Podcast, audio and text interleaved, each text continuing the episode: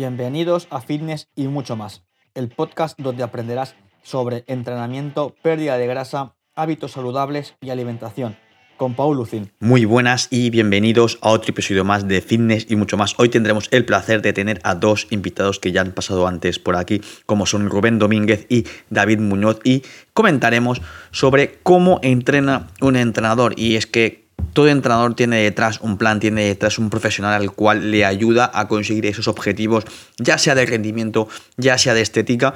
Por eso es muy importante tener diferentes puntos de vista, diferentes maneras de hacer. Tanto Rubén, David como yo te comentaremos qué hay detrás de cada proceso y si tienes cualquier duda nos puedes escribir con total confianza. Si por otra parte quieres perder peso, bajar barriga y verte más fuerte este verano, haz clic en el primer enlace de la descripción para que podamos charlar y valorar si puedo ayudarte a conseguirlo de una vez por todas. Y nada de pasar hambre y nada de entrenar todos los días porque realmente no es necesario. Mientras tanto, te dejo con este episodio que hemos llamado Cómo entrena un entrenador.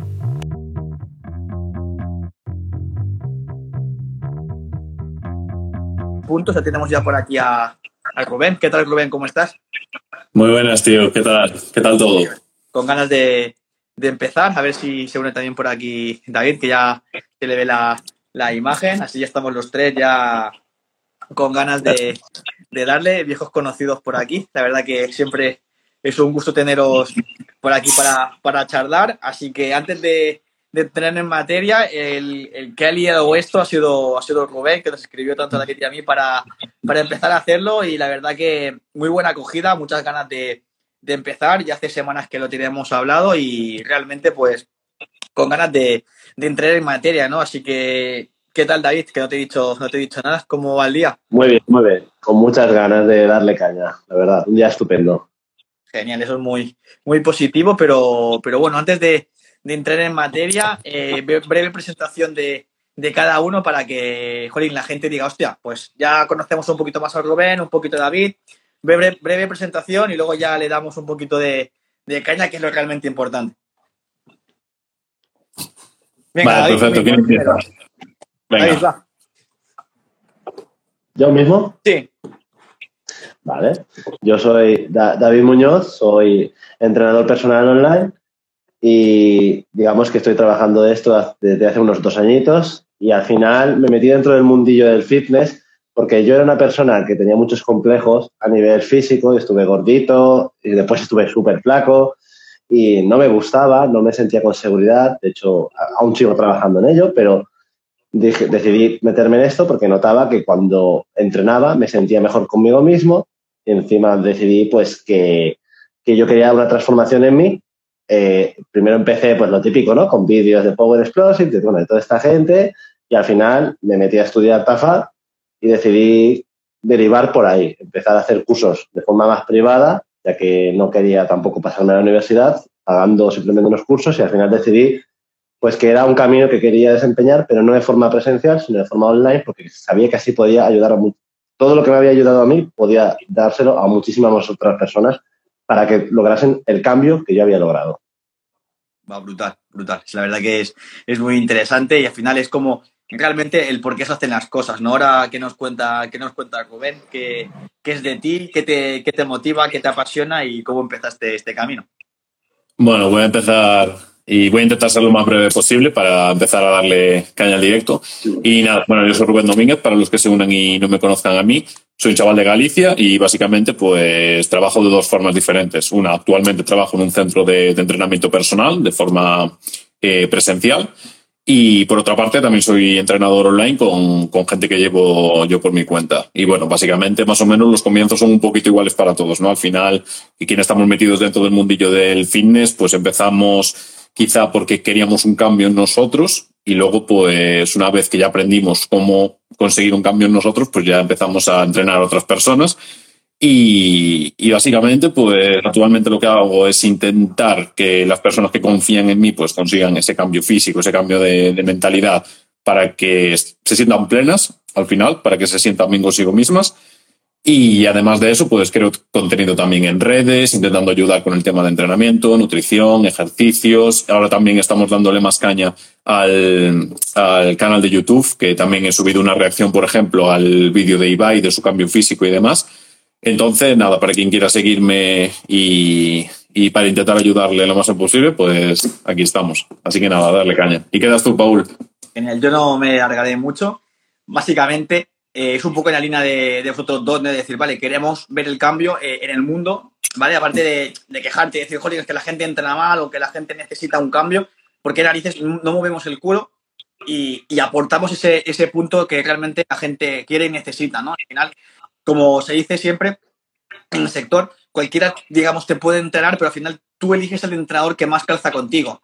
Por su manera de comunicar, por su manera de, ver la vida, por cómo le enfoca, por no tener pelos en la lengua o por ser políticamente correcto. Al final no hay eh, ni mejor ni peor en este caso, ¿vale? Los tres nos conocemos también de manera presencial y sabemos en cuanto a ideas, pero igual hay alguno que calza más con la idea mía, con la idea de Rubén, con la idea de David, oye, de puta madre, porque al final la idea es que esa persona logre ese cambio en buenas manos, que no cualquiera ni cualquier cosa vale, no es lo, como el dicho, ¿no? Cualquier idiota te puede cansar, pero no cualquiera te puede entrenar. Es un poco lo que hoy hablaremos de la importancia de realmente, porque un entrenador tiene un entrenador, o sea, no vale con cualquier cosa, no vale llevarte a ti mismo, que alguna vez seguramente lo habréis hecho, yo también me, incluyo, pero ya cuando lo has hecho dices, vale, le estoy cagando porque falta un punto de vista externo y crítico, ¿no? Porque antes de entrar en metodologías y demás, eh, ¿qué objetivos tenéis cada uno? Empezamos igual por David y seguimos la, la ronda. O sea, David ahora mismo, ¿qué objetivos tiene en mente? Ya sea pues estéticos, de salud, físico, de fuerza, de los que tú te plantees. Vale.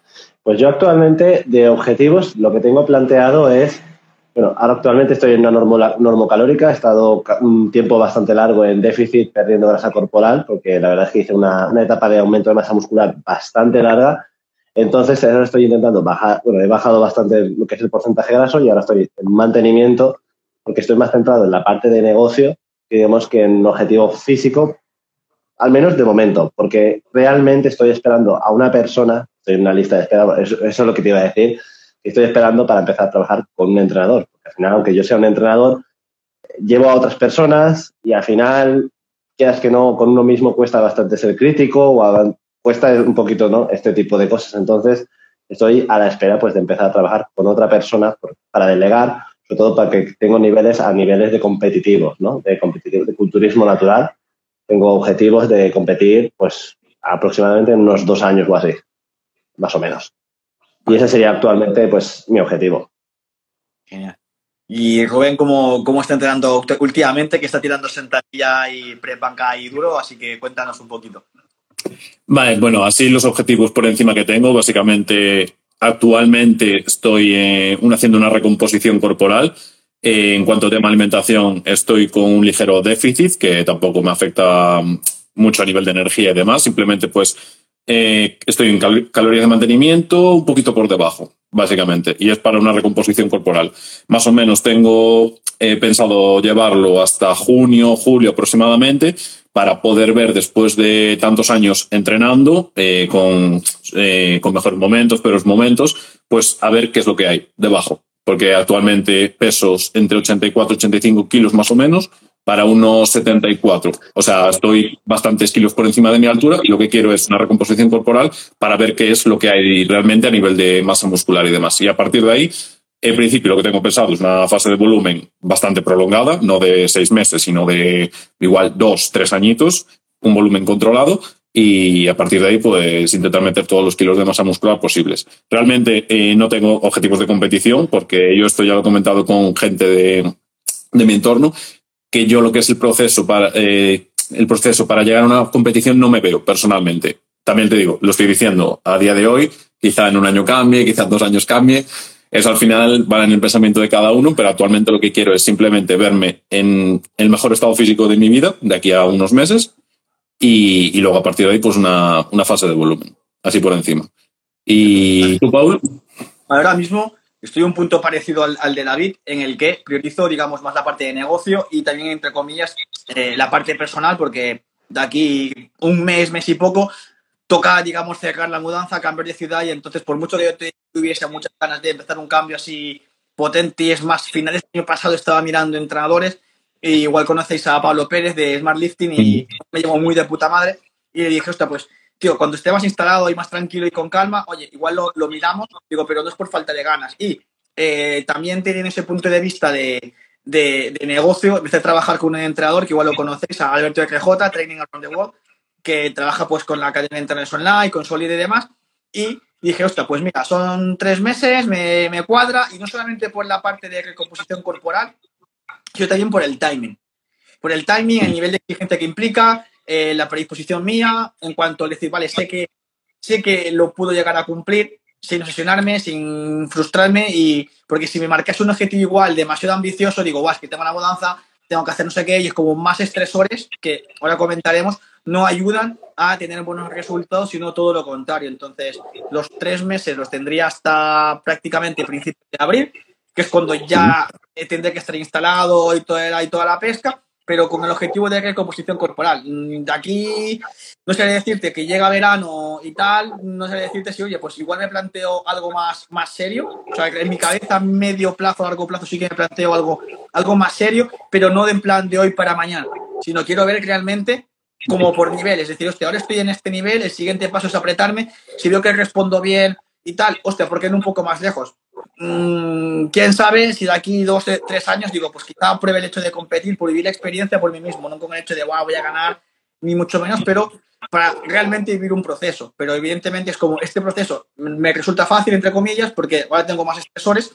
Cuando esté más tranquilo, buscaré un proceso, un objetivo un poco más ambicioso porque estaré más tranquilo y a medida que vaya viendo un poco mi vida personal, pues iré viendo lo que tira, claro. ¿no? Porque lo que dice Rubén, ahora mismo no te lo planteas, pero igual tu vida cambia y demás, y dices, hostia, ¿por qué no? Porque ahora nos meteremos en ello, pero mucha gente ve el competir como, como un fin y es un camino, es un medio, no es una, no es me deja la novia, voy a poner a competir. No, tío, tu vida tiene que estar mega ultra tranquila y ordenada para que tú digas, me lo planteo.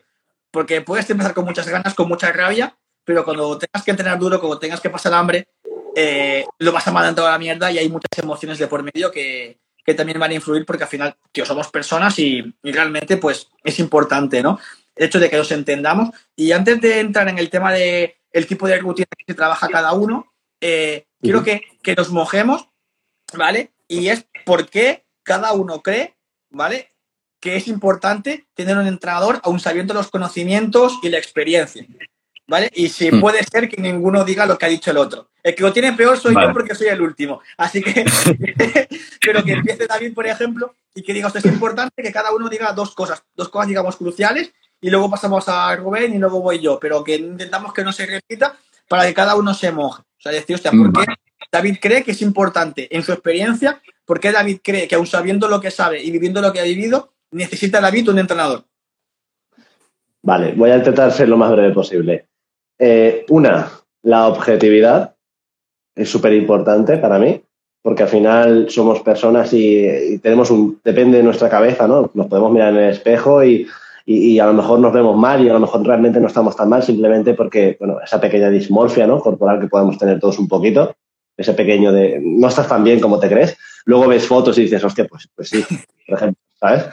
Bueno, y eso, y luego la otra parte para mí sería, igual fastidio un poco Rubén, pero será el rendir cuentas a alguien. Porque eso te va Mierda. a hacer. Va a, aumentar, va a ser como el compromiso una barbaridad. El tener que rendir cuentas vale, a alguien bien. temporalmente. Hmm. Eh, sí, yo lo que iba a decir también es eh, una segunda opinión en cuanto a entrenamiento, porque al final nosotros como entrenadores muchas veces pensamos que lo sabemos todo. Bueno, no que lo sabemos todo, pero sí que eh, somos capaces de desenvolvernos en cualquier contexto y realmente muchas veces eh, nos damos cuenta de que hay puntos de vista quizá mejores o más adecuados para determinados momentos. Entonces, eh, yo creo que siguiendo la línea un poco de la objetividad, el ver diferentes formas de trabajar que igual tú piensas que no te vienen bien, quizás sí que te vengan bien o incluso mejor de las que tú tienes habituado a aplicar en tu rutina de entrenamiento. Entonces, en ese sentido, yo creo que trabajar de otra forma que no sea como has hecho tú habitualmente, porque al final nos acostumbramos y con la costumbre pues viene muchas veces la vagancia la... y otros aspectos que nos perjudican en el proceso. Entonces yo creo que eh, otras perspectivas en cuanto a entrenamiento nos vendrían de puta madre. Y, otro punto a tener en cuenta, la verdad que me ha jodido, David. pero eh, pues no sabría ahora mismo cuál decirte, pero yo creo que el tener también a alguien que esté ahí apoyándote, aunque al final un entrenador es un entrenador y no tiene por qué hacerte de amigo, pero el saber que tienes a alguien a quien, como dice David, rendirle cuentas y saber que cualquier duda te la va a resolver, cualquier problema en cuanto al entrenamiento te, te va a ayudar, pues yo creo que ayuda bastante. Y nosotros lo sabemos porque como nos dedicamos a eso, pues sabemos que, que muchas veces la gente está perdida, incluso nosotros mm, muchas veces que estamos perdidos, pues también necesitamos a alguien ahí que nos apoye y que, y que sepa guiarnos en, en ese proceso. Y ahora queda Paul. Que yo me he ido apuntando para no repetirme. Así que un poco en la línea, digamos, de, de la subjetividad, pero, mm, pero de no enviciarse. ¿A qué me refiero? A que a, al tema de, primero, no pensar, ¿vale? Y quitarte estresores, porque el hecho de decir, me tengo que llevar a mí mismo, qué cojones me pongo, cómo progreso. Y es verdad que sí, que falta ese punto de vista crítico, pero tú ya no tienes que pensar lo que tienes que hacer. Simplemente, oye, pues mira, que me ahorro tiempo, tío, que me lo haga otro. Sea, estoy pagando un servicio, un entrenador que sabe, confío en él y, y, a tomar por culo. No tienes que estar comiendo la cabeza, hostia, venga, vaya. A veces pasa que cuando tenemos mucho trabajo, mucho agobio, nuestra planificación del entrenamiento para uno mismo acaba siendo lo de siempre, una mierda. O sea, porque es como, bueno, lo mío es lo fácil, pues me lo quito de encima, ¿vale? Entonces, otro, irando en el mismo punto, es también el hecho de salir de la caja, de que también te vean desde fuera y sin sesgos, porque tú dices, no, es que yo me conozco muy bien, ya, te conoces, y al final y dando con el segundo punto, es que te acabas poniendo lo que te gusta. Entonces, tú acabas como entrenador y como persona, eh, en modo supervivencia, es acabas haciendo lo que te gusta, acabas haciendo lo fácil y en tu zona de comodidad. Y dices, bueno, como esto se me da mal, igual le, le puedes un volumen muy bajo, yo qué sé, se me da mal y no me gusta búlgara, Buah, pues me pongo solamente una serie por pierna y ya está, ya está así, venga, va. No, aquí me tres por pata y si vomitas, mejor. Entonces, el segundo punto sería que toma el camino inteligente pero no es fácil. ¿Por qué? Porque el entrenador se la suda si a ti te gusta o no te gusta, a nuestros niveles, a nivel de que tenemos conocimiento de intensidad, conocimiento de la técnica y demás, ¿vale? Luego también está el punto de, de que, jolín, a otra persona no le puedes decir eso, porque igual es más novata, pero nuestro punto de que tienes experiencia de patrón técnico relativamente alto, sí que te puedes decir, tío, ¿no te gusta la búlgara? La comes. La adherencia igual lo tienes en otro ejercicio, en un peso muerto o en un press banca o en otro tipo de ejercicio. Pero no te gusta búlgara, me la cambias. Eh, no, hazlo. O sea, ¿por qué quieres que te la cambie? ¿Te doy la rodilla, estás lesionado? Lo puedes pensar, pero no es porque no me guste.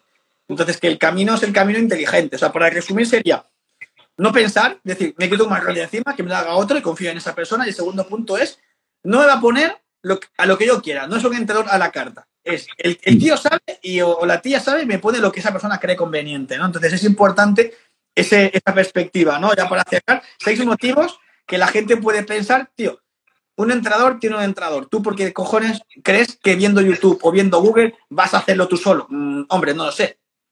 Mm, igual falta esa humildad también y ser un poco adulto para ver realmente los resultados que deseas, ¿no? Y dando ya con, con ese punto de vista y perspectiva, ¿vale? Eh, el guion lo hizo Rubén y nos parece de puta madre. ¿eh? Yo simplemente lo estoy aquí vomitando, pero, por ejemplo, ¿qué está haciendo actualmente eh, David? ¿Tipo de rutina actual? ¿Y, y por qué? Si te lleva alguien ahora mismo o te, alguien te hace como de soporte, si te llevas tú mismo, pues ¿qué estás haciendo y sí. por qué?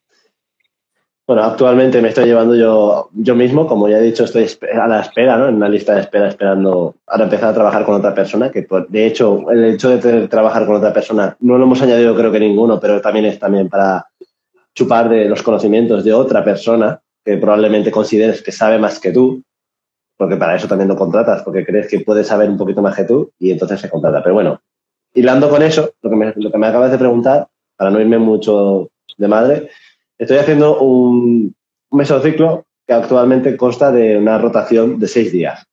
Y esto, bueno, vosotros ya sabéis que realmente yo no estoy entrenando seis días a la semana, no estoy tan loco. La verdad, no, no, vamos, si, si pudiera entrenar los seis días conforme lo tengo establecido, sería, vamos, un super saiyan. seis... ¿Se ha cortado? No, ahí viene. Ahí. Ah, que se había colgado o algo. Sí. Sí, sí, Sí, Vale, vale. Vale, vale. No, es que el hecho de que estoy, pues eso, entrenando una rotación de seis días que se divide en una torso-pierna realmente y tengo una, una opción de torso A, torso B y torso C. Y las piernas lo mismo, pierna A, pierna B y pierna C. Lo tengo distribuido de forma que, por ejemplo, el torso A le doy más caña a la espalda, el torso B es más caña a lo que viene a ser pectoral y hombros y el tor- torso C es algo más equilibrado. La pierna, pues básicamente he hecho algo parecido. Un día más enfocado hacia cuádriceps otro día más enfocado a lo que viene a ser la cadena posterior, la parte baja, por así decirlo, y luego sería un día el, el pierna C sería más equilibrado, básicamente. Pero digamos que así me permite, sobre todo, este, este tipo de rotación me permite mucho que puedo entrenar unos cuatro días a la semana y en épocas que, por ejemplo, he tenido muchísima faena cuando estuve haciendo el reto y cosas así, poder hacer tres veces a la semana. Y ha sido suficiente. Por ejemplo, esa sería, por ejemplo, mi distribución. Y ven cómo, cómo lo va llevando. Vale, pues yo os voy chivando porque la tengo por aquí al lado y parece que me he copiado de David, pero, Pero no. pero también, también, también tengo una rotación de, de seis días, solo que la mía está no es torso-pierna, ¿vale? Yo os la voy chivando así por encima porque yo suelo hacer distribuciones que son bastante raras, ¿vale? Entonces os comento. Yo tengo eh, seis días y entreno cuatro a la semana, ¿vale? Entonces, los dos días que me quedan, pues, por ejemplo, si, empiezo, si empezaría mañana, lunes, la, la rotación de seis días, pues eh, la semana esta que viene haría cuatro días y los dos días que me quedan pues los completaría la siguiente semana y así voy rotando. Como dice, como dice David, seis días, yo entreno cuatro a la semana y se van rotando. Entonces un día de me puede cuadrar un lunes, otro un jueves y, y demás. Entonces yo lo que tengo es un día de, push, un día de, pierna, enfocado un poquito más a la cadena posterior. Luego tengo un día de, pull, de, enfocado a la, espalda. Y luego, bueno, luego meto el segundo día de pierna. Luego tengo un día de torso, donde meto, eh, donde meto eh, pecto- sí, pectoral, eh, hombro y espalda. Y luego tengo un día de brazo. ¿Vale?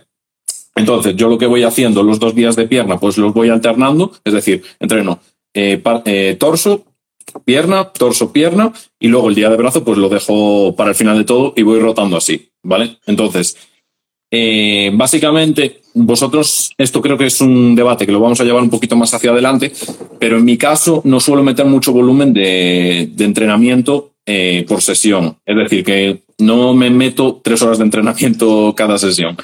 Eh, básicamente porque yo he aprendido eh, por mí mismo que a mí mucho volumen pues no me viene, no me viene tan bien en mi, en mi contexto. Entonces yo lo que hago es que las series que meto, que no suelen pasar de las 15 por sesión, pues que sean eh, lo más, no lo más intensas posibles, pero cumplir con la intensidad que yo me he marcado. Entonces, bueno, básicamente la distribución que tengo es esta. Eh, los días de pierna los, su- los suelo separar y luego los días de torso sí que no me importa eh, más juntarlos un poquito, ya sea eh, pectoral y espalda y demás. Pero los días de pierna, como son tan demandantes, sí que los suelo separar un poquito más entre ellos. Así y queda Paul. Mía, en- de la que va ante mi entrenador, o sea, primero, primero cómo hace mi entrenador, me lo pasa a mí, y luego la que, la que yo con la que yo suelo trabajar normalmente, ¿vale? Entonces, como mi entrenador es, o sea, eso al final, eh, microciclos de cuatro por semana, me encaja de puta madre, no me lleva más de una hora y poco de entrenamiento en la parte principal. Eh, eh, primer día, enfocado eh, a pierna, enfocado a pierna, pero más la parte, digamos, sentadilla, cuádriceps y demás, ¿vale? Con parte recordatorio de la parte, la parte posterior, pero con una intensidad más baja. O sea, no se llega a un RIR 1 ni de coña, o sea, se llega igual en un RPE 6-7. ¿Vale? Para estímulos y demás. El segundo día viene siendo torso, más enfocado a, a la parte de pectoral, ¿vale? Eh, va tir- tirando de básicos. Press de hombro, press, a- press inclinado, o sea, bien, o sea, no, no nos cogemos la cabeza, ¿vale? Y eh, el tercer día y el cuarto es parte metabólica. O sea, más circuito y demás. El circuito del tercer día viene siendo más enfocado a, a tren superior, ¿vale? No es un volumen muy alto, así que voy recuperado porque entre medio tengo el día de descanso, ¿vale? O sea, que muy de puta madre. Y luego al final del- de, la sesión, eh, trabajo de músculo aislado, trabajo de tríceps, trabajo de trabajo de, de cularaña, guay, así que de puta madre. Y el último, la última sesión de la semana está enfocada a, a circuito de trabajo de, de tren inferior. ¿Vale? Y ese mismo día en la parte, digamos, previa al, circuito de la parte metabólica está enfocada más a, parte de, de bisagra de cadera, pues tipo peso muerto básicamente, ya más pesado, ya ir tirando más parte de, de, fuerza hipertrofia, ¿vale? Eso sería como es estructurado, no es, digamos, algo con mucho volumen, al final son ejercicios básicos que cambias igual un poco la inclinación del banco o cambias un poco el patrón de movimientos, que no es aquí hacer la colección de las máquinas del gimnasio, ¿vale? Porque al final es repetir para tener un buen patrón de movimiento y adquirirlo, ¿vale? Es un punto y ahora viene la parte en la que, ¿cómo suelo trabajar yo como entrenador? Que al final viene una torso-pierna distribuido en cuatro sesiones, ¿vale? La sesión, digamos, empiezo por pierna siempre, ¿por qué? Porque vienes descansado de todo el fin de semana, es un primer punto. Y segundo punto, porque la mayoría de gimnasios comerciales los lunes es día de Yo voy al del mundo. ¿Sabes? Entonces yo, el día, el día uno es pierna. ¿Vale? Porque vienes fresco de fin de semana, que seguramente pues no has hecho mucha cosa. ¿Vale? Entonces, mm. pierna fin de semana más enfocado a, a patrón de sentadilla, sentadilla, búlgara y algo de cuádriceps de máquina, por ejemplo. El día de torso, de torso A, eh, lo mezclo, ¿vale? Es hago eh, tanto espalda como pectoral, pero más enfocado eh, a pectoral, ¿vale? Y el día de descanso viene el miércoles, por ejemplo, luego la parte de, pierna B, más enfocado en patrón de movimiento de pisar de cadera, peso muerto bastante pesado, eh, pull en máquina ya está sentado tumbado según la persona.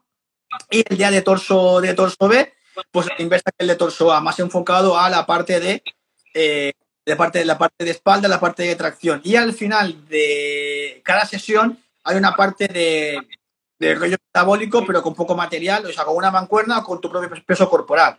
¿Por qué? Porque al final el público al que suelo dirigir es eso.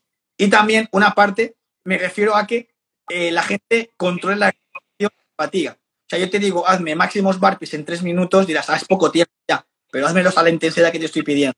¿Por qué? Porque mm. si no respiras bien con fatiga, cuando llega a serie, eh, mirando el ejemplo de Búlgara, digo, ve, búlgara 15-20, algo real que suelo poner, 15-20, dices, bueno, la patata antes que la pierna. Pues hombre, pues pilla patata haciendo burpees, por ejemplo, o haciendo devil press, o un hit de bici, no sé. Pero es un poco la, idea, que esto va increciendo según el nivel de la persona, pero es un poco la estructura básica de que, que no se tarda ese entreno mm, más de una hora, porque está todo muy o sea, mm, no se trata de hacer eh, más, ¿vale? Como antes ha dicho por ejemplo, David. Vale, y antes de meter en la parte de debate y demás, actualmente el plan nutricional que estáis siguiendo, aparte de la normocalórica y ligero déficit, por ejemplo, que tiene Rubén, algún tipo de dieta en particular, dieta keto, Herbalife, eh, ayuno intermitente, real fooding, McDonald's. David, ¿qué sinceridad, ¿eh? tipo de alimentación que haces? No, me has pillado, que va, no. Eh, yo lo que hago es pues, una nutrición flexible con, con calorías y digamos que también macronutrientes bastante ondulantes, porque por ejemplo tengo unos días de entrenamiento, tengo las calorías un, poquito más altas, sobre todo los días de pierna, los tengo un poquito más altas y la distribución de, la, de lo que son los macronutrientes los tengo un poquito más orientado a, a meter bastantes carbohidratos, sobre todo para rendir perfectamente y bajo un poquito las grasas y la proteína pues más o menos pues unos 2 gramos, 2 gramos y medio por kilo y luego los días de no entrenamiento, pues ya me dejo la proteína bastante más alta, los, la grasa también la dejo altita y los carbohidratos pues un poquito más bajito y las la, lo que son las calorías un poquito más bajitas. Digamos que juego un poquito con eso, sobre todo como quiero mantener, veo que he estado probando a ver si más o menos con las calorías actuales me mantengo y no suben los perímetros, no sube la báscula y el rendimiento sí que sube. Entonces, Genial. Básicamente, al final, un poquito de recomposición, diría yo, ¿no? Por así decirlo, entre comillas. Pero básicamente es lo que, lo que he buscado, ¿no? Porque esto mismo lo planteé cuando la pandemia, porque estaba empezando el volumen y me tocó quedarme encerrado en casa, entrenando con, con, con pocas cosas, con gomas y con cualquier cosa, y la verdad es que me funcionó bastante bien. Entonces lo he vuelto a replicar, un poquito más mejorado, porque tengo más conocimientos que entonces, y la verdad es que funciona muy bien. Pero totalmente flexible, porque, bueno, si veis mi Instagram, vamos, que si carnes, que si hamburguesas, que vamos, yo disfruto, vamos, totalmente. O sea, que, que sí. Rubén. Vale, que se había cortado, perdón. Eh, bueno, yo creo que más o menos todos tiraremos por el tema de la dieta flexible aquí. O sea, yo creo que ninguno de nosotros seguirá una dieta como tal establecida, tipo cetogénica y demás. Creo, igual me, estoy equivocando, bueno, David ya habló, Paul queda por hablar, pero yo creo que sí. Y a mí si me preguntáis, eh, yo, voy a yo voy a ser claro, yo soy un vago para cocinar, ¿vale? Entonces, y la dieta actualmente me, me, la está llevando un colega, mi colega con el que llevo el proyecto de trainers y demás. Y, y estoy en, de media entre 2.700 y 2.800 calorías ahora mismo para un ligero déficit. ¿Vale? Empecé con 3.200 más o menos eh, hace unos cuantos meses y ahora estoy por 2.700, 2.800 y poco a poco pues, se irá bajando paulatinamente. Y yo lo que hago es tirar mucho de alimentos sencillitos. Es decir, yo tiro mucho de, tiro mucho de fruta, tiro mucho de, por ejemplo, de pechuga de pollo, pechuga de pavo, de... Ahora que tengo la, air fryer, eh, también tiro mucho de, de, ella porque al final es que nos ahorra un montón de tiempo y, se puede cocinar de puta madre al final yo tiro de alimentos muy sencillitos, no me hago recetas súper eh, super complicadas y yo tiro mucho de, eso, pechuga, eh, patatas, por ejemplo, a la air fryer para no, para no utilizar aceite en exceso y que no repercuta a nivel de, grasas. Y, básicamente pues lo que hago es, una dieta flexible, más o menos, y quizá algún alimento pueda eh, cambiarlo y pueda darlo con otro si me apetece algún día, pero yo llevo siguiendo la misma estructura durante bastantes meses y la clave para poder mantenerla hasta el día de hoy ha sido que lo que estoy comiendo pues me gusta, básicamente. Y yo creo que es algo importante porque la mayoría de gente cuando empieza eh, una dieta o, se pone a régimen, como dicen, como dicen muchos, pues se cogen alimentos que realmente piensan que son saludables, pero es que a ellos no les gusta para nada. ¿Y qué pasa? Que a las dos semanas lo dejan. Entonces yo creo que la clave para literalmente llevar meses haciendo lo mismo ha sido eh, utilizar alimentos y comidas que a mí me gustan. Entonces, yo lo que le digo a todo el mundo es eso, tú come, eh, intenta comer lo más saludable posible, pero dentro de lo más saludable, posible, pues que te guste lo que haces. Entonces, más o menos tiro por aquí. Estos son los tiros. Sí, un poco, un poco parecido. Yo soy, yo creo que soy peor que Ben. O sea, no porque a mí, mi entrenador me, también trabajo con un Nutri y me pasa, digamos, en cuanto a las calorías que puedo comer. ¿vale? De menú, ¿vale? En cuanto a la comida principal, que es la comida, luego el snack, que puede ser merienda, y luego la cena, porque no desayuno. Se puede decir que hago ayuno, bueno, lo como quieras, pero yo por la mañana prefiero dormir y trabajar que comer. Entonces, así, cuando mm. como, como más cantidad, porque me gusta, prefiero comer, en mi caso, comer más cantidad que comer eh, más veces y menos cantidad. es como, siento que no he comido, ¿vale? En mi caso. Entonces, y también por el tema logístico y de horarios. Entonces, a partir de ahí, soy como un poco como, como Rubén. Yo soy de los que hace un montón de patata, un montón de verdura, eh, arroz, pasta, lo guardo y simplemente cambio las cantidades.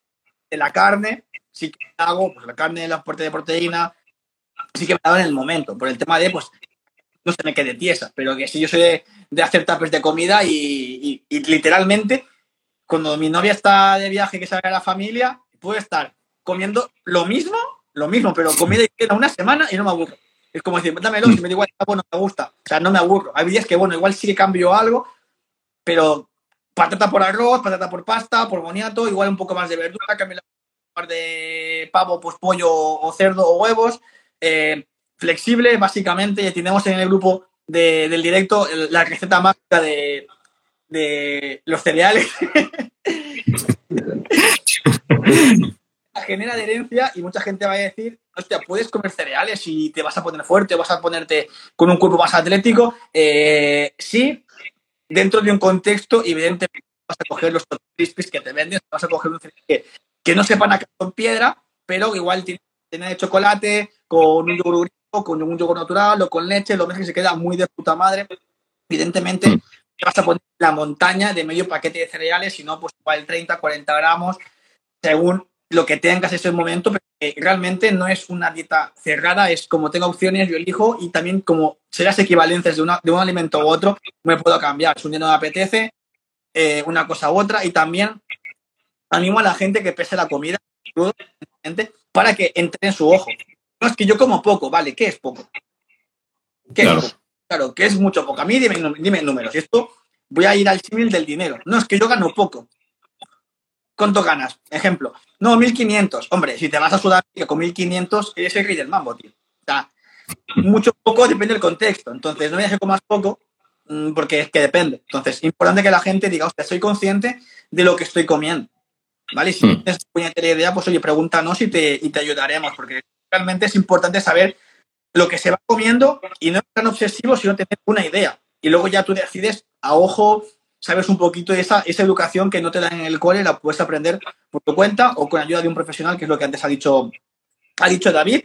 Y ahora sí veamos con la parte, con la parte de debate. Nos había marcado Rubén en, digamos, en la, en la previa. Empezamos creo igual por la, por la parte de, de volumen, ¿vale? Rubén ya ha tirado como así el caramelito de él es de tirar pues, pues menos volumen. Has dicho que estabas en torno a unas 15 por sesión, ¿vale? No sé si David, cómo lo está haciendo, por él, él porque aboga a la hora de, de trabajar, tú tienes más de tirar más volumen eh, o cómo lo enfocas, David. Yo, por ejemplo, yo empecé lo que viene a ser este mesociclo de volumen, o sea, de, pérdida de grasa, bueno, de, mantenimiento, quiero decir, eh, digamos que el, volumen de trabajo que yo tenía era, más era bastante más bajito, por así decirlo, pero yo la verdad es que digamos que hasta cierto punto tolero bastante lo que es volumen y controlando lo que viene a ser la intensidad. Lo que pasa que hay ciertos ejercicios que lo que he preferido, en vez de, en vez de quitar cierto volumen, he hecho cambios en algunos ejercicios, pero va, a lo mejor empecé, digamos, lo que es el mesociclo con unas 12, 13 eh, series por, por sesión y estoy ahora mismo en unas 18, 19, más o menos. es bastante intenso, la verdad es que ayer fui a hacer pierna, me he ido a andar hoy con mi chica y la verdad es que tengo los, los cuádriceps en, en Calcuta, la verdad. Entonces, pero quiero decirte que que, ese debate, mm, a mí, por ejemplo, el otro día estuve viendo un directo de un, entrenador que me gusta mucho y tal, y era sobre que depende mucho de la persona. Por ejemplo, yo me gusta ver, por ejemplo, con mis atletas, ver qué toleran más. Para, eso, pues bueno, les pregunto un poquito, un poco por aquí por allá, de cómo les va la cosa, para ver si toleran una cosa u otra. Pero no soy de, de solo intensidad o solo volumen porque me parece una tontería. Hay que ver mucho el contexto de la persona, qué es lo que tolera, qué es lo que no tolera. Yo he visto que, digamos, que volumen de entrenamiento tolero bastante. Sí que es verdad que en déficit lo notaba bastante y por eso tuve que hacer ciertos cambios. Por ejemplo, el peso muerto rumano, que eran uno de los ejercicios que más estaba progresando, me tocó cambiar porque aparte me lesioné y todo, porque no, tenía, no me recuperaba bien. Cada vez que hacía, me costaba como recuperarme cuatro o cinco días. Entonces me tocó hacer un cambio de, de ejercicio, pasé unos buenos días en multipower y vaya bien, pero digamos que lo que viene a ser, mm, yo abogo más, digamos, es que digamos que yo digamos que dentro de lo que es la varilla dejaría al medio, para mí, pero para mí. Luego habría que ver cada persona, ¿no? Yo soy una persona que he probado las dos cosas, eh, muy, poco, muy poco volumen y mucha intensidad también lo he probado. He tenido alguna temporada, sobre todo un volumen, en el anterior volumen que hice, de ir muy a saco con los básicos, bueno, básicos, y todo esto, y la verdad es que también me funcionó bastante bien, porque tenía menos tiempo para entrenar, también me iba genial y me recuperaba bastante bien, pero también es porque estaba comiendo bastante más, ¿no? En, déficit, siempre queráis que no, pues bueno, ¿qué os voy a contar? Vosotros también lo sabéis, ¿no? Entonces, digamos que yo dejaría la varilla al medio. Me gusta un poquito, sobre todo, ver depende de qué. Depende de la persona que tenga delante, probar una cosa. Y si veo que eso no le va bien, vamos probando hacia el otro lado y muchas veces acabas pues eso, por lo que voy diciendo, pues vas viendo el contexto de la persona, cómo, cómo, cómo va evolucionando y decides hacia un lado o hacia el otro. Sí, yo, yo, creo que, yo creo que el error es decantarse hacia un lado o hacia otro. Es decir, es como si el volumen y la intensidad fueran dos cosas que, que son, por así decir, que son enemigas, ¿no? Y realmente yo veo que una de las dos son una de las dos es imprescindible, que es la intensidad. Es decir, Tú si no haces una serie intensa, esa serie no cuenta, básicamente porque esa serie no te hace mejorar. Sí, te puede ayudar a nivel de pues, mantener masa muscular y demás, pero tú si la serie no la lleves cerca del fallo muscular, que es lo que se considera intensa, pues realmente esa serie no, no contabilizaría dentro de un volumen efectivo. Entonces, para mí la clave es identificar lo que es una intensidad correcta dependiendo del ejercicio que sea, dependiendo de la persona y demás, y una vez que se establece esa intensidad, pues intentar meter el máximo volumen que esa persona es capaz de tolerar y que le hace mejorar no, perdón, el máximo no.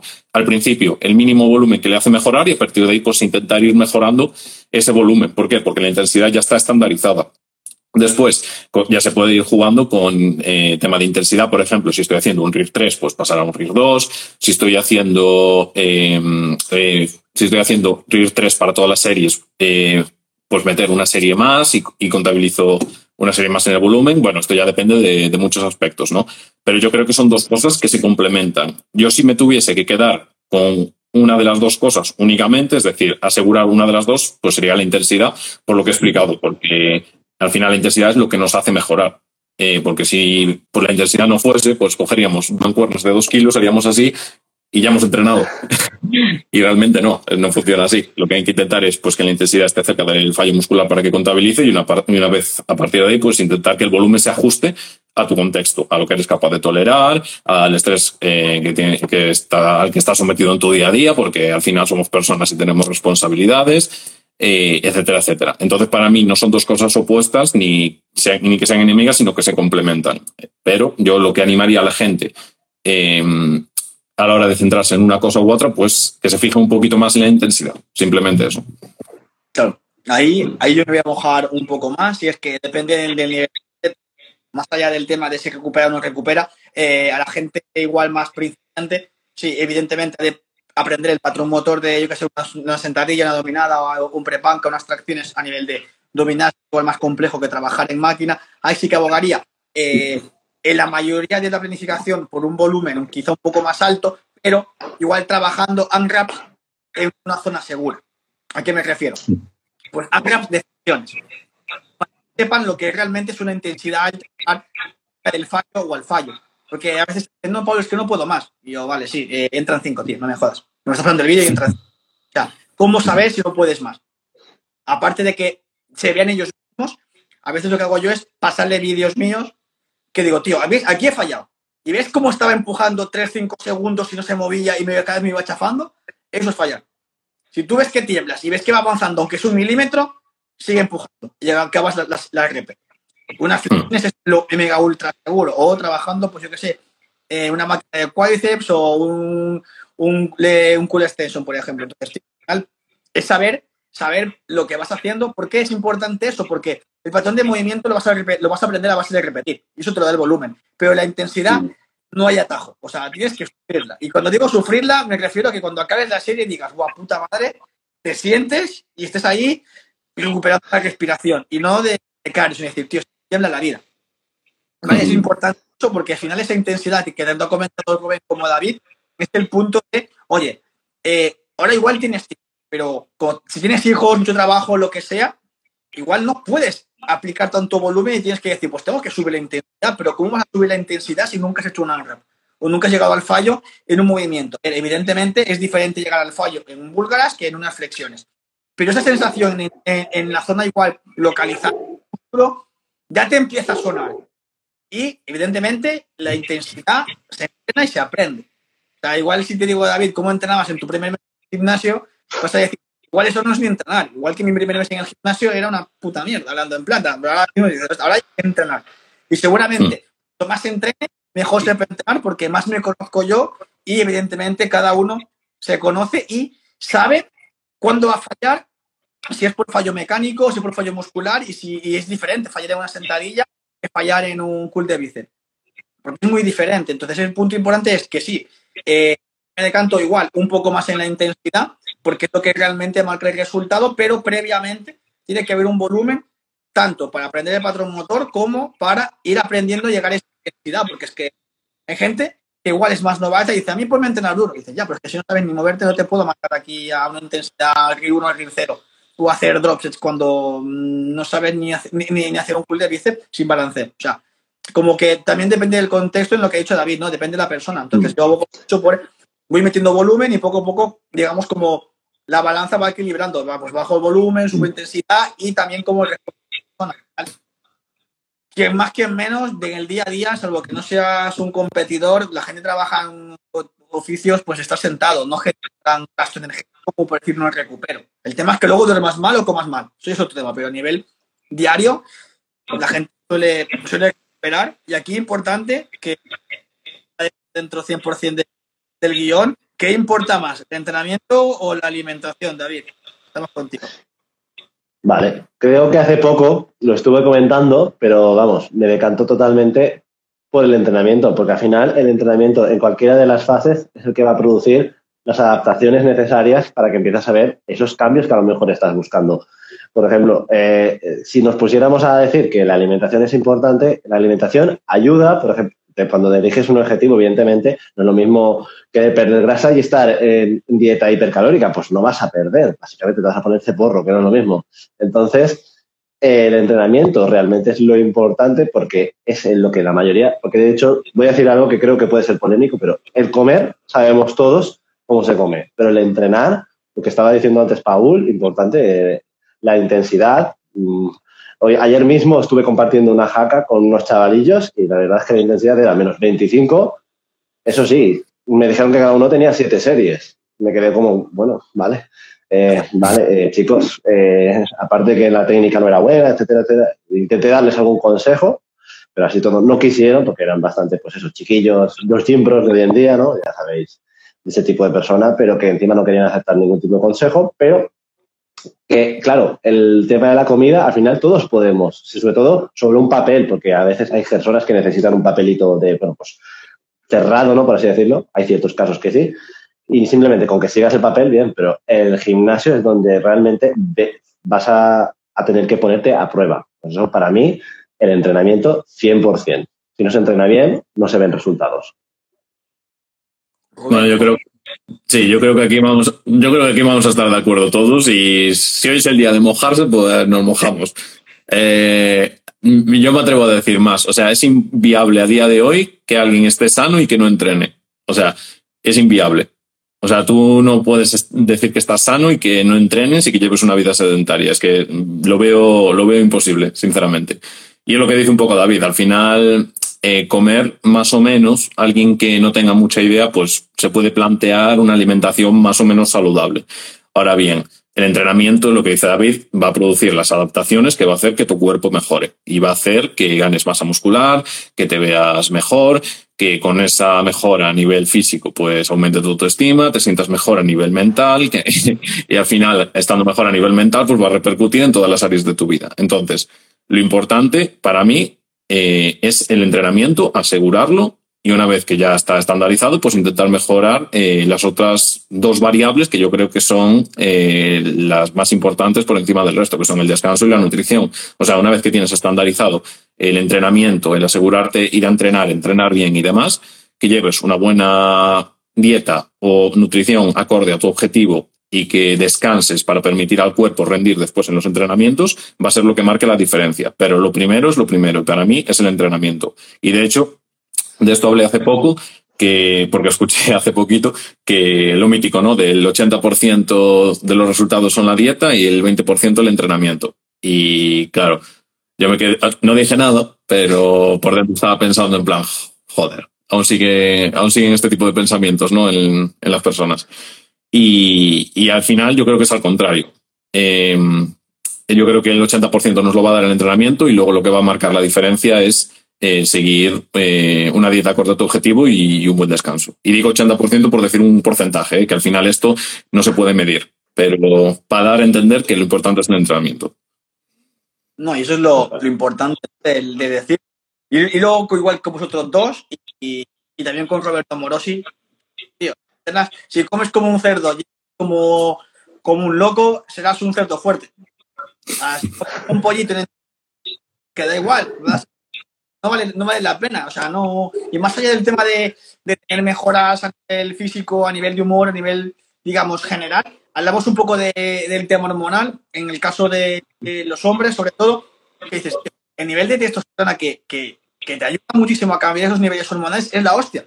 ¿Por qué lo comento? Porque hace relativamente poco como un estudio de que en la actividad la mayoría de hombres de 30 años tienen niveles de testosterona como de hombres de 60 hace como 30 40 también. O sea, eh, tienes, vamos, que no se te levanta, que tomar ya algo, porque este paso, la gente que no entrena, come mal, no descansa, eh, ¿qué, ¿qué, cojones hace con tu pareja? Se pone a ver Netflix y, y ni eso, porque hay que pagar más. Entonces, o sea, realmente es importante el tema del entrenamiento, más allá del tema estético, el tema de seguridad, de confianza, pero también en pensar la calidad hormonal que tienes. Y en las chicas, por ejemplo, dicen, no, es que se pide la regla en casos muy extremos. Evidentemente, ahora que cada vez hay mejor entrenador que lleva a la gente, ya no se ve tanto. Pero en el caso de los chicos, o sea, hay que echarle huevos y nunca mejor dicho para que tu testosterona, tu vida sexual mejore. Y algo que, que comento con tus entrenadores y me dices, tío, ¿por qué las de sexo? Y yo, no importa el sexo acaso, tú no tienes sexo. Yo lo dejo caer. Puede que sí, puede que no, me da igual. Pero el tema es que sexo también es salud. La gente dice, no, es que yo entreno por salud. Ya, mis cojones, entreno por salud. Mi madre tiene 5 años entrena por salud. Pero que la gente que tenemos veintitantos, treinta y pocos, hasta los de cuarenta, te digo yo que la gran mayoría no entrenan por salud. Es lo que se cuenta. Entrenan porque quieren verse bien sin camiseta en la playa. Entrenan porque quieren pues, que sentirse más guapos, que le cierre la camisa, que le cierre el pantalón, poder jugar con sus hijos. Cuando entrenas por salud es cuando ya estás muy cascado. Cuando es un problema de verdad. Ahora mismo es decir, tío, ponte a entrenar y la comida, todo el mundo sabe que la verdura es buena, también la fruta y que un donut es malo. Ahora, vete a un gimnasio y dime qué máquina te va bien para, para entrenar. No tiene ni puta Pues el entrenamiento es, o sea, la ciencia, digamos, del depende. Porque ¿cuál es el mejor ejercicio para tal? Y yo, pues depende. Depende. Depende de tus palancas, depende de la máquina que tengas en el gimnasio y también depende de tu objetivo y tu nivel. Entonces, tío, ponte a entrenar, dale volumen, ¿vale? Aprende en el movimiento, dale intensidad. Oye, es que no me pongo fuerte. Tranquilo, no te vas a poner fuerte por coger. No es tan fácil. Si fuese fácil, todo el mundo estaría aquí mamadísimo. No es el caso. Entonces, en resumen de, todo esto, el entrenamiento importa más que alimentación. Evidentemente, la alimentación es la gasolina. Pero realmente los cambios vienen cuando te pones ahí a pringar. A pringar en el gimnasio y no estar ni hacer siete series de jaca como los amigos que tiene David en el gimnasio. Siete series eh, es una locura. O sea, acabas con, haciendo jaca sin peso. Si haces bien, no haces sin peso la última serie. Entonces, realmente es importante que, la gente haga los ojos y, si alguien le pica, que se rasque después, porque lo importante es eso. tío, abre los ojos ya. Esto no va de, tío, entrena con. No, entrena, pero tienes que ir a comerte los hierros. No es voy a entrenar a ver qué pasa y hacer body pump. No, tío, está por hierro a tu nivel, entrena duro y te vas a poner fuerte como David, como Rubén y, y ya está. Y no, por coger peso no te vas a lesionar. Porque sí, porque es el deporte menos lesivo que puede haber. O sea, él es que está estudiadísimo. O sea, si no, buscas en Google. ¿Vale? Ya me caliento más. pero, ya hilando aquí. Vía libre, vía libre. Al tema de, de, de, cada cuánto cambiar de ejercicios y ya me callo, os dejo hablar, porque la gente dice, ya pasa un mes, cámbiame la rutina. Y la gente espera, cree que le tiene que cambiar toda la rutina, toda la rutina de todas las cosas. Y yo es como digo, vale, yo te cambio, te ajusto las repeticiones, te ajusto las series, te ajusto el ritmo. Igual te cambio una pequeña variante, pues yo qué sé, de pulgara o sentadilla, según vea. Y ya ya yo, sí. ¿quieres que te cambie todo? Vas a morir. ¿Por qué? Por adaptación al sistema nervioso, volver a adaptar al sistema y tal, volver a trabajar a esa intensidad, porque estás igual desadaptado de otro ejercicio de antes, no se cambia, porque sí. Cuando abogo yo por, por cambiar cuando vemos que hay un estancamiento, cuando hay una lesión o ese ejercicio no genera adherencia. Porque si no, es un problema. La adherencia es importante. Así que, David, te dejo y así ya. no te preocupes, para eso es tu directo.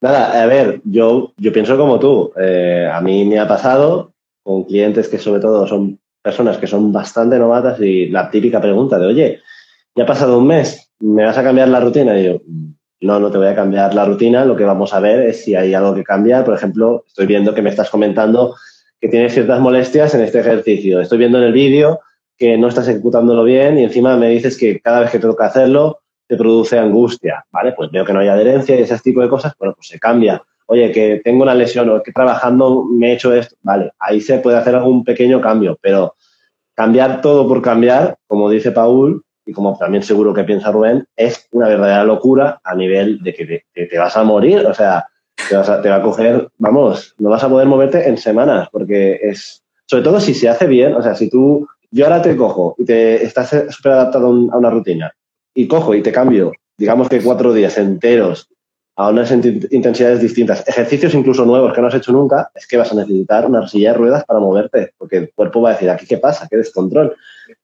Entonces, me parece una estupidez. ¿Que ¿Por qué está esto perpetuado? Bueno, pues todos sabemos que, eh, bueno, eh, no me quiero meter con ese tipo de personas, pero bueno, las típicas rutinitas de gimnasio, del, monitor de gimnasio que tiene en el cajón, Así igual que como con las dietas, ¿no? De los dietistas que tienen en el cajón, ¿no? Pues lo mismo, las rutinitas, pum. Y dentro de cuatro semanas te peso te mido en la tanita y luego te doy una fichita totalmente nueva. ¿Sabes? Entonces, es simplemente, está perpetuado por eso. Simplemente por, pensar, es que me aburro. Bueno, es que el entrenamiento es monótono, entre comillas, tiene que ser monótono, porque es así, es a base de repetición, a base de ir mejorando y a base de... No es algo divertido. Para divertirte te vas a chiquipar. No sé. Básicamente. Entonces, ese es mi, ese es mi punto de vista. Rubén, ¿qué, qué nos va a decir? Sí, eh, yo creo que mm, un caso justificable, por ejemplo, de cambiar un ejercicio es si, el, si la persona a la que entrenas deja claro que ese ejercicio no, no le gusta para nada, no le motiva, o aunque no te lo diga, hace cosas que dejan entrever que no le gusta, que no le motiva. Por ejemplo, que no lo haga, que en ese ejercicio en concreto pues se salte a veces eh, eh, alguna serie o que vemos que no progresa, aunque tú después en los vídeos que te envía y demás ves que tiene mucho margen de mejora. Yo creo que en estos casos en los que, como dice Paul, no hay adherencia en los ejercicios, yo creo que sí que se deberían cambiar.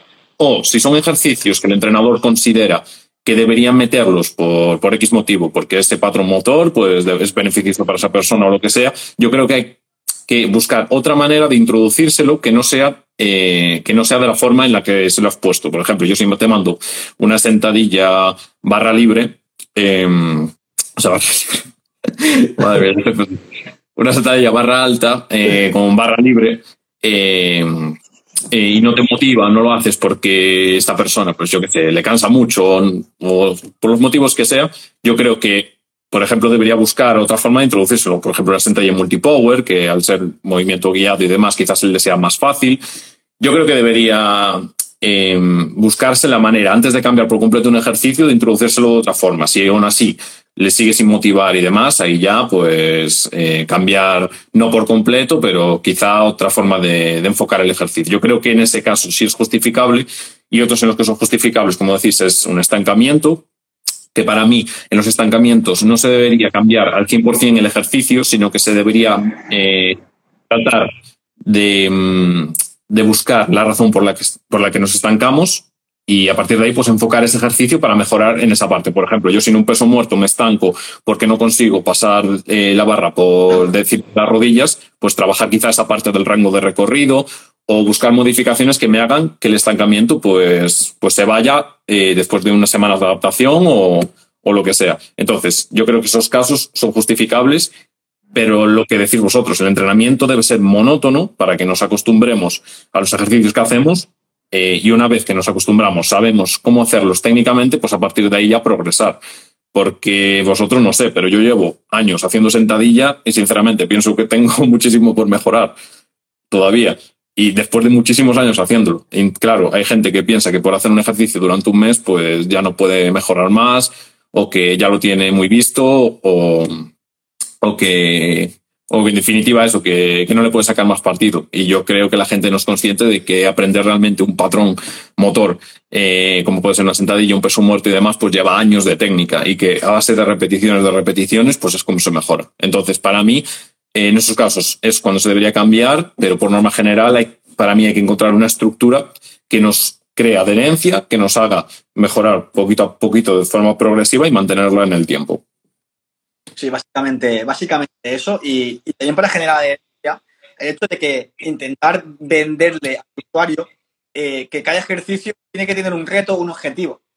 Hay gente que le puede decir, tío, mete una más o piensa en tal, un símil, yo qué sé, intenta llevar la cadera hacia atrás en el peso muerto pensando que tomas un balcón, eh, yo qué sé, o en la búlgara, mm, no sé, tomártelo como en coña, ¿no? Piensa que le es matrimonio a tu novia y te deja, te ríes. Es como asocia a ese símil para que hagan la técnica y la, luego como que se lo toma menos, menos malo, entre comillas, es decir, hostia, o sea, venderle un poco los consejos técnicos con un símil del día a día o una tontería para que diga, hostia, pues mira, le coges menos, menos rabia al ejercicio que entre comillas te gusta y venderlo como, oye, en este ejercicio intenta meter una RP más o subir un poco más de peso o, oye, mira, hacemos diferente un par de semanas para que, yo qué sé, una pausa abajo en el prep-bank o una sentadilla, hostia, pues, ¿no te cuesta más? O sea, pequeñas tonterías que igual aunque se, siga siendo el mismo movimiento, esa variante la persona dice, hostia, lo ves diferente. Y a veces la gente que tiene más curiosidad dice, oye, ¿por qué cuesta más cuando hago una pausa abajo? Ah, la magia del entrenamiento.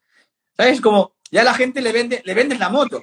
También el saber vender lo que, lo que hacemos, porque evidentemente nosotros sabemos lo que está, que está mal, pero el usuario final es como, hay mucho ruido fuera y no acaba de tener claro lo que puede funcionar o no y siempre es como lo típico, ¿no? El objeto brillante. El de TikTok o de Instagram, Mega Ultra Pro, de un tío mazado sin camiseta, lo quiero hacer.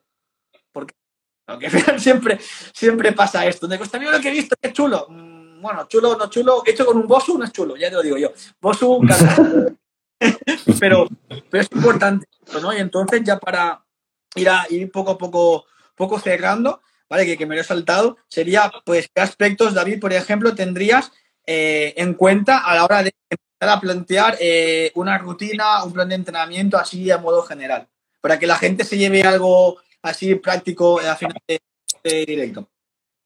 Vale, lo, para mí lo, lo, principal y digamos por donde yo empiezo es, eh, debes plantearte que al final tú por mucho que quieras hacer X o Y, tienes una vida, lo más probable es que no te dedicas a esto, entonces tienes que pensar, ¿qué, ¿cuánto tiempo dispongo? ¿Cuántos días, o sea, cuántos días, cuánto tiempo, cuánto rato, quiero ir al gimnasio, no quiero ir al gimnasio, puedo hacer en casa, quiero hacer... Al final es un poquito, digamos, que te plantees, eh, digamos, un poco unas bases de algo realista. O sea, yo por mucho que yo quiera ir cinco días al gimnasio, si realmente sé que realmente voy a poder ir tres días, ¿por qué narices voy a intentar ir cinco días? Porque al final ese pensamiento de más va a ser mejor aún está muy implantado, de hecho, o al menos es lo que a mis ojos yo me doy cuenta últimamente. Entonces, eh, es como pues intentar ver mm, que algo que sea mínima, el, pues eso, un mínimo facto, eh, algo que sea factible, ¿no? Por así decirlo, un mínimo estímulo posible, o sea, de pues voy a hacer esto, esto y esto. Pues si solo voy a poder ir tres días, pues entreno todos los días, me hago una full body y entreno un poquito, pues todo el cuerpo tres días, porque al final es, aparte, sobre todo digo, pues dispongo de poco tiempo, pues bueno, entreno un poquito todos los días y ya está. Y es al final por temporadas. Si cuando puedas más, pues bueno.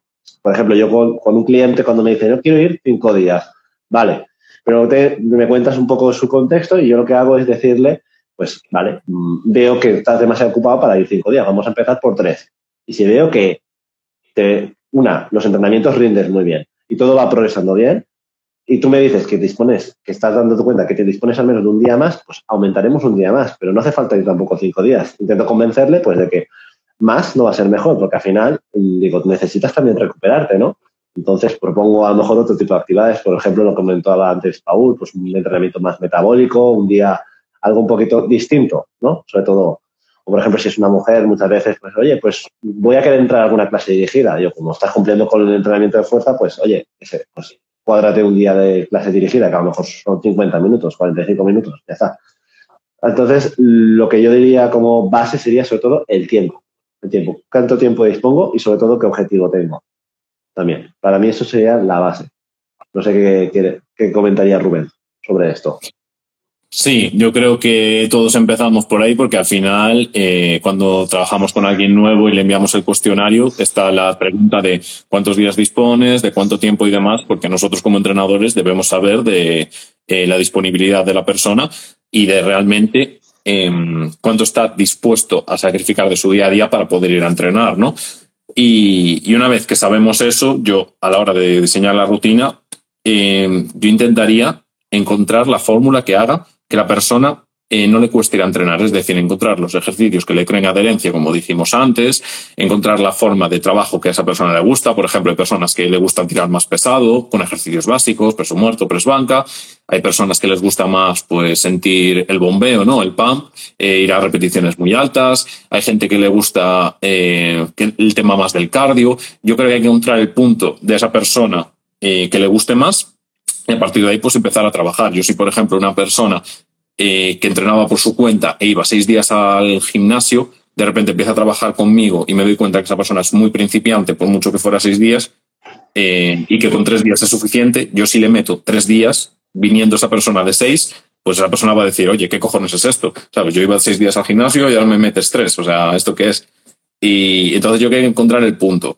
Eh, hay que intentar familiarizarse con la forma de trabajo de esa persona, en caso de que previamente ya fuese al gimnasio, y, e intentar, lo primero, que, crear confianza con esa persona para que confíe en ti, en tu método de trabajo, en saber que eh, la fórmula, la fórmula eh, que, tú, joder, que tú utilizas con esa persona pues le va a ayudar a cumplir sus objetivos y, e intentar que se cree esa adherencia. Y una, y una vez que se crea esa adherencia, pues intentar progresar en las diferentes variables, volumen, intensidad, frecuencia, todo lo que hemos hablado antes. Sí, y también tenía que dado importante el que el plan se adapte a la persona, sí o sí, es que no es negociable, no hay otra, otra premisa. Que ya sea tanto disponibilidad de tiempo como lo que le pueda gustar más o no. El tema es también descubrir por qué no le gusta un ejercicio. Quizá lo hizo un, día y le pilló miedo porque le duele la espalda, porque no se lo explicaron bien, o porque se siente insegura o se siente inestable, lo que sea. El por qué no le gusta cada cosa y, por, y por qué le gusta lo que le gusta. Para intentar cuadrarlo dentro de un contexto, evidentemente, también lo que ha dicho que es más pesado, hay gente que igual quiere sentir más el, el bombeo, pero sí es importante de que a la persona y eso se hace preguntando. Y una tú quieres trabajar con un entrenador, no pregunta nada, sal por patas, porque es importante esto. Esto es como ir a un restaurante, te dan la carta y tú eliges lo que vas a comer. Pues un poco la pareció, ¿no? Que te pregunten pues tu contexto, tu tiempo de si tienes alguna, alguna operación.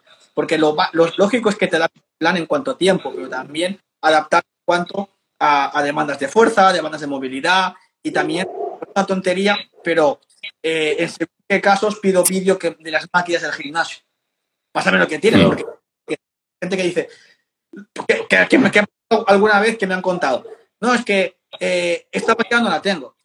Vaya, yo no, no soy divino. Pido siempre un vídeo de máquinas que tienen, porque es que tienen muy poco material o algún pueblo que sea muy pequeño, no tengo nada más. Vale, pues yo te lo cambio, pero el tema es de que el entrenador te siempre tiene que pedirte información. Siempre. Para que es algo mega ultra básico y a partir de ahí, pues evidentemente adaptarlo en función del objetivo siempre y demás. Y sobre todo que haya un seguimiento para ver la propuesta de trabajo, que me gusta llamarlo así, eh, hila con lo que, que quiere, digamos, en el sentido de, oye, pues se ajusta a mi objetivo y se ajusta a cómo me siento. Me siento en cuanto a este, mira, es duro, pero oye, noto que progreso, porque es importante. Sea el objetivo que sea, tiene que ser de, como dice David, que no sea divertido. O sea, puede ser divertido cuando lo acabas dices, coño, lo he conseguido. Mientras lo haces, dices, joder, ahora sentadilla, ponte la barra a 100 kilos en la espalda. Pues, divertido, divertido, no es que sea. Es, es, es un desafío. Tiene que ser un desafío. Pero si te resulta fácil que acabas la serie y son como los colegas de David que tienen series de deja que se pueden hablar, eh, siento decirlo, es un volumen que se te da la basura, no es eficiente el tiempo. Por eso mucha gente se frustra. No, es que el entrenamiento no me funciona en el gimnasio ya, lo que no tienes que hacer, pues es como todo, ¿no? Entonces es importante, importante eso, adapte la persona y ya para poco a poco ir cerrando y que Rubén se haga la cena básica que para la semana, pues, ¿qué, mensaje le dirías a aquella persona que ha tenido una mala experiencia con otro entrenador? Como para que vuelva a creer, digamos, en el gremio. En, pues, una persona que viene rebotada de otro sitio y quiere trabajar contigo. Que ¿qué le dirías como para que los ojos o qué le preguntarías? Porque en verdad hay muchos entrenadores. Vale. Pues le diría, primero, primero le pediría que me contase la experiencia para saber, tener un contexto de en qué punto se encuentra, evidentemente. Y luego, para enseñarle que esto no es lo mismo, lo que le comentaría, bueno, pues le diría, pues, a ver, me preocuparía por conocer su objetivo, al final conocer un poquito también eh, lo que realmente quiere lograr. Eh, si, ha, si, ha, tenido unas expectativas demasiado altas, a lo mejor, porque a veces es mm, expectativas de en tres meses, no he hecho nada mejor en mucho tiempo y en tres meses me voy a poner de X forma. Y aparte de eso, pues bueno, evidentemente le preguntaría, pues, pues le diría un poquito, pues mi, por ejemplo, para mí, cómo trabajo yo o cómo trabaja, pues mucha, mucha gente hoy en día ya, gracias gracias a Dios, mucha gente trabaja ya de la forma que trabajamos nosotros, que ya no se trata de te doy un papel o te doy un PDF, te doy esto, esto y te apañas, sino mm, preguntarle qué es, qué necesidades encuentra, ¿no? Qué, carencias nota que, le faltaban con el otro entrenador para, para saber también, pues, para explicarle que esas carencias hoy en día, con muchos profesionales que están en redes, o, o, sin estar en redes, pues hoy en día se cumplen, ¿no? O sea, sería preguntarle, pues, al final sería eso, tener un contexto, entender de dónde viene, porque de hecho ya he tratado con gente que, viene de una mala experiencia, de hecho, y explicarle, pues bueno, pues que esto no es lo mismo, que al final no es, no es un, una dieta y un entrenamiento, es un asesoramiento y un seguimiento, que al final eso es lo que, pues eso, que requiere parte de tu compromiso, que al final requiere, pues eso, que podamos hablar y que podamos, digamos, encarrilar tanto el entrenamiento como la nutrición a algo que se adeque, algo que puedas hacer para toda la vida y aparte que aprendas por ejemplo, sería para mí el abordaje que haría yo. Sí, yo lo, Sí, yo, yo lo que le diría mm, a esa persona es que de la misma forma que tú si vas a un bar y hay un camarero súper desagradable que te atiende súper fatal y al lado hay otro camarero súper agradable que habla con las personas y demás y que el negocio no tiene culpa, pues esto es lo mismo. Al final no es culpa de, del sistema de, de, asesoramientos online, sino de la persona que lo aplica al final. Es decir, eh, yo puedo llevar un negocio de mm, de asesorías online y tener un trato súper cercano con la persona, preocuparme por ella, estar preguntándole constantemente, pedirle información, pedirle vídeos, etcétera, etcétera, eh, dedicarle tiempo a la rutina eh, para que pueda sacarle el máximo partido, o puedo, eh, como se hacía más antiguamente, hacer un copia-pega de un PDF, enviárselo por correo, que me pague la mensualidad y, y olvidarme. Entonces, yo lo que le pediría, como dice David, es un contexto de por qué le ha pasado eso eh, explicarle la forma en la que, en la que yo trabajo, en la que me, eh, cómo me gusta involucrarme con, con, la persona. Y a partir de ahí, pues, en caso de que poder ayudar a esta persona con su caso en concreto, porque pienso que muchas veces también hay que saber delegar en, en otros profesionales, en caso de que yo pueda ayudar a esa persona, pues, pues intentar eh, que esa persona se una a mí para lograr el objetivo que, el objetivo que tenga. Básicamente, pues eso es lo que intentaría yo. Sí, y leando ya para no repetirme, sería pues lo mismo que ha comentado David y Rubén. Me cuente un poco lo que le ha pasado y que me cuente también cómo se sentía, más que nada porque la parte y la parte, digamos, de es muy, muy, muy, muy particular. Y también preguntarle lo que ha dicho David es, vale, ¿y cómo te gustaría que hubiese sido ese servicio?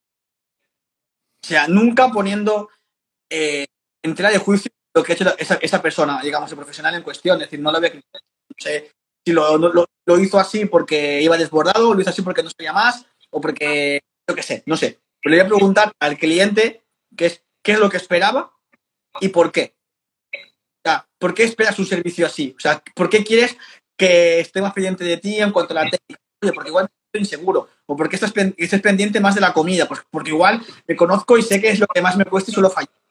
O la intensidad. Oye, mira, sé que no, no, no tengo mala técnica, pero me cuesta eh, ser intenso porque me da un poco de respeto. Oye, pues estaremos ahí pendiente de ti para poder ayudarte. De darle a la persona lo que necesita. Si ella es lo que te dice, yo quiero esto, vale, sí, pero ya con las respuestas que te da, le vas a dar un poquito de lo que quiere y le vas a dar lo que necesita, que es un híbrido. Mucha gente, el, el comentario este de marketing, la gente tienes que, tienes que decirle lo que quiere, pero le, das lo que necesita. La gente no es tonta. Si tú le das una cosa diferente a lo que quiere, se mira a otro lado. Tienes que darle lo que quiere y también lo que necesita. Las dos cosas en un equilibrio. O sea, no puede ser una cosa u otra. Oye, escucho y a partir de ahí generar ese vínculo. ¿Vale? Pues justamente la ayer con, un compañero que quedé para hacer un café. Y, hay mucha diferencia en el online. La gente cuesta más que confíe en ti o que te renueve. Hombre, en mi caso puedo decir que, que no, pero porque genero ese vínculo que en plan pesado, sino en plan, oye, cualquier duda, estoy aquí. Yo te voy a pedir y lo pides para corregirte, te voy a pedir información, pero tú, cualquier duda o cosa que te pase, te das cuenta que tú puedes ajustarlo. Porque pasa y hay clientes que como que les cuesta decir que les pasa algo, porque es que igual no entra dentro del precio. Tío, no seas tonto hablando en plata.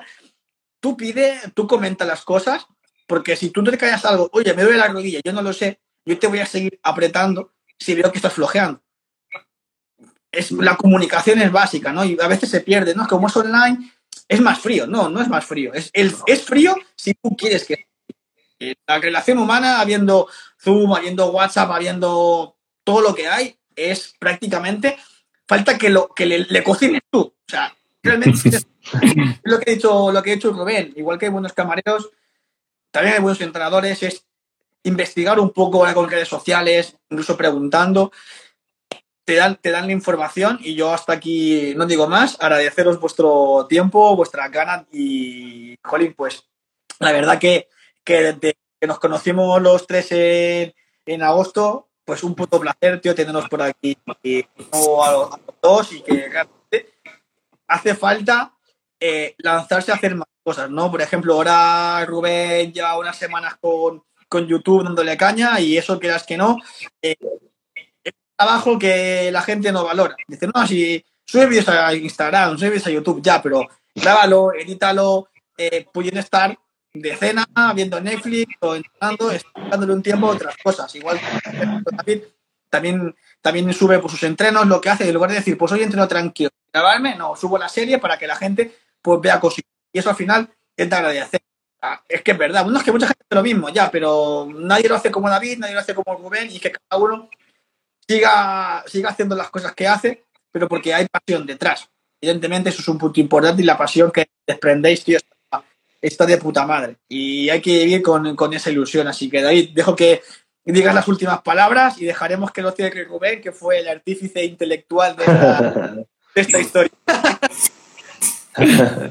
pues, a ver, para mí lo que yo diría como últimas palabras es que al final, la, eh, hilando con lo último que estábamos hablando, es que al final mm, la única pregunta tonta es la pregunta que no se hace. Entonces, es súper necesario que, se entienda que aquí los entrenadores online, o al menos los tres que estamos aquí, no somos personas que simplemente te van a dar, te van a, acompañar en el entrenamiento de la nutrición, sino al final te van a acompañar en todo el proceso a resolver todas las dudas, a que te sientas acompañado, a que si pasa cualquier cosa y hay que paralizar el plan, se pueda paralizar, que si, bueno, al final, que haya comunicación. Es importante que al final es como un, al final es un servicio de coaching que al final te va a acompañar en todo el proceso, que no es yo solo hablo, no, no te vamos a cobrar más por preguntar. Al final estás pagando porque otra persona te entienda, te ayude y te acompañe en todo el proceso. Sí, y, bueno, nada, esto ya para terminar, eh, nada, quería daros las gracias a, a, los dos por estar aquí, por hacer el directo. Ya llevamos una hora y cuarto de directo y me ha pasado, me ha pasado volando, tío, ha sido la hostia. Y la verdad que yo encantado siempre de colaborar con vosotros, de colaborar con, con el resto de Peña que conocimos allí también en Murcia, con los que tenemos contacto y demás. Y, y, nada, muchísimas gracias. Y cualquier duda de las personas que vean el directo, ya saben que pueden abrirnos por, por mensaje privado y preguntarnos cualquier cosita. Y nada, para despedirme, bajo un poco la cabeza, que parece que tengo aquí una finkidama. Y nada, muchísimas gracias a todos los que os habéis pasado por el directo y cualquier cosita, aquí estamos los tres para resolver las dudas. Muchísimas gracias a vosotros dos y ya os dejo tranquilos.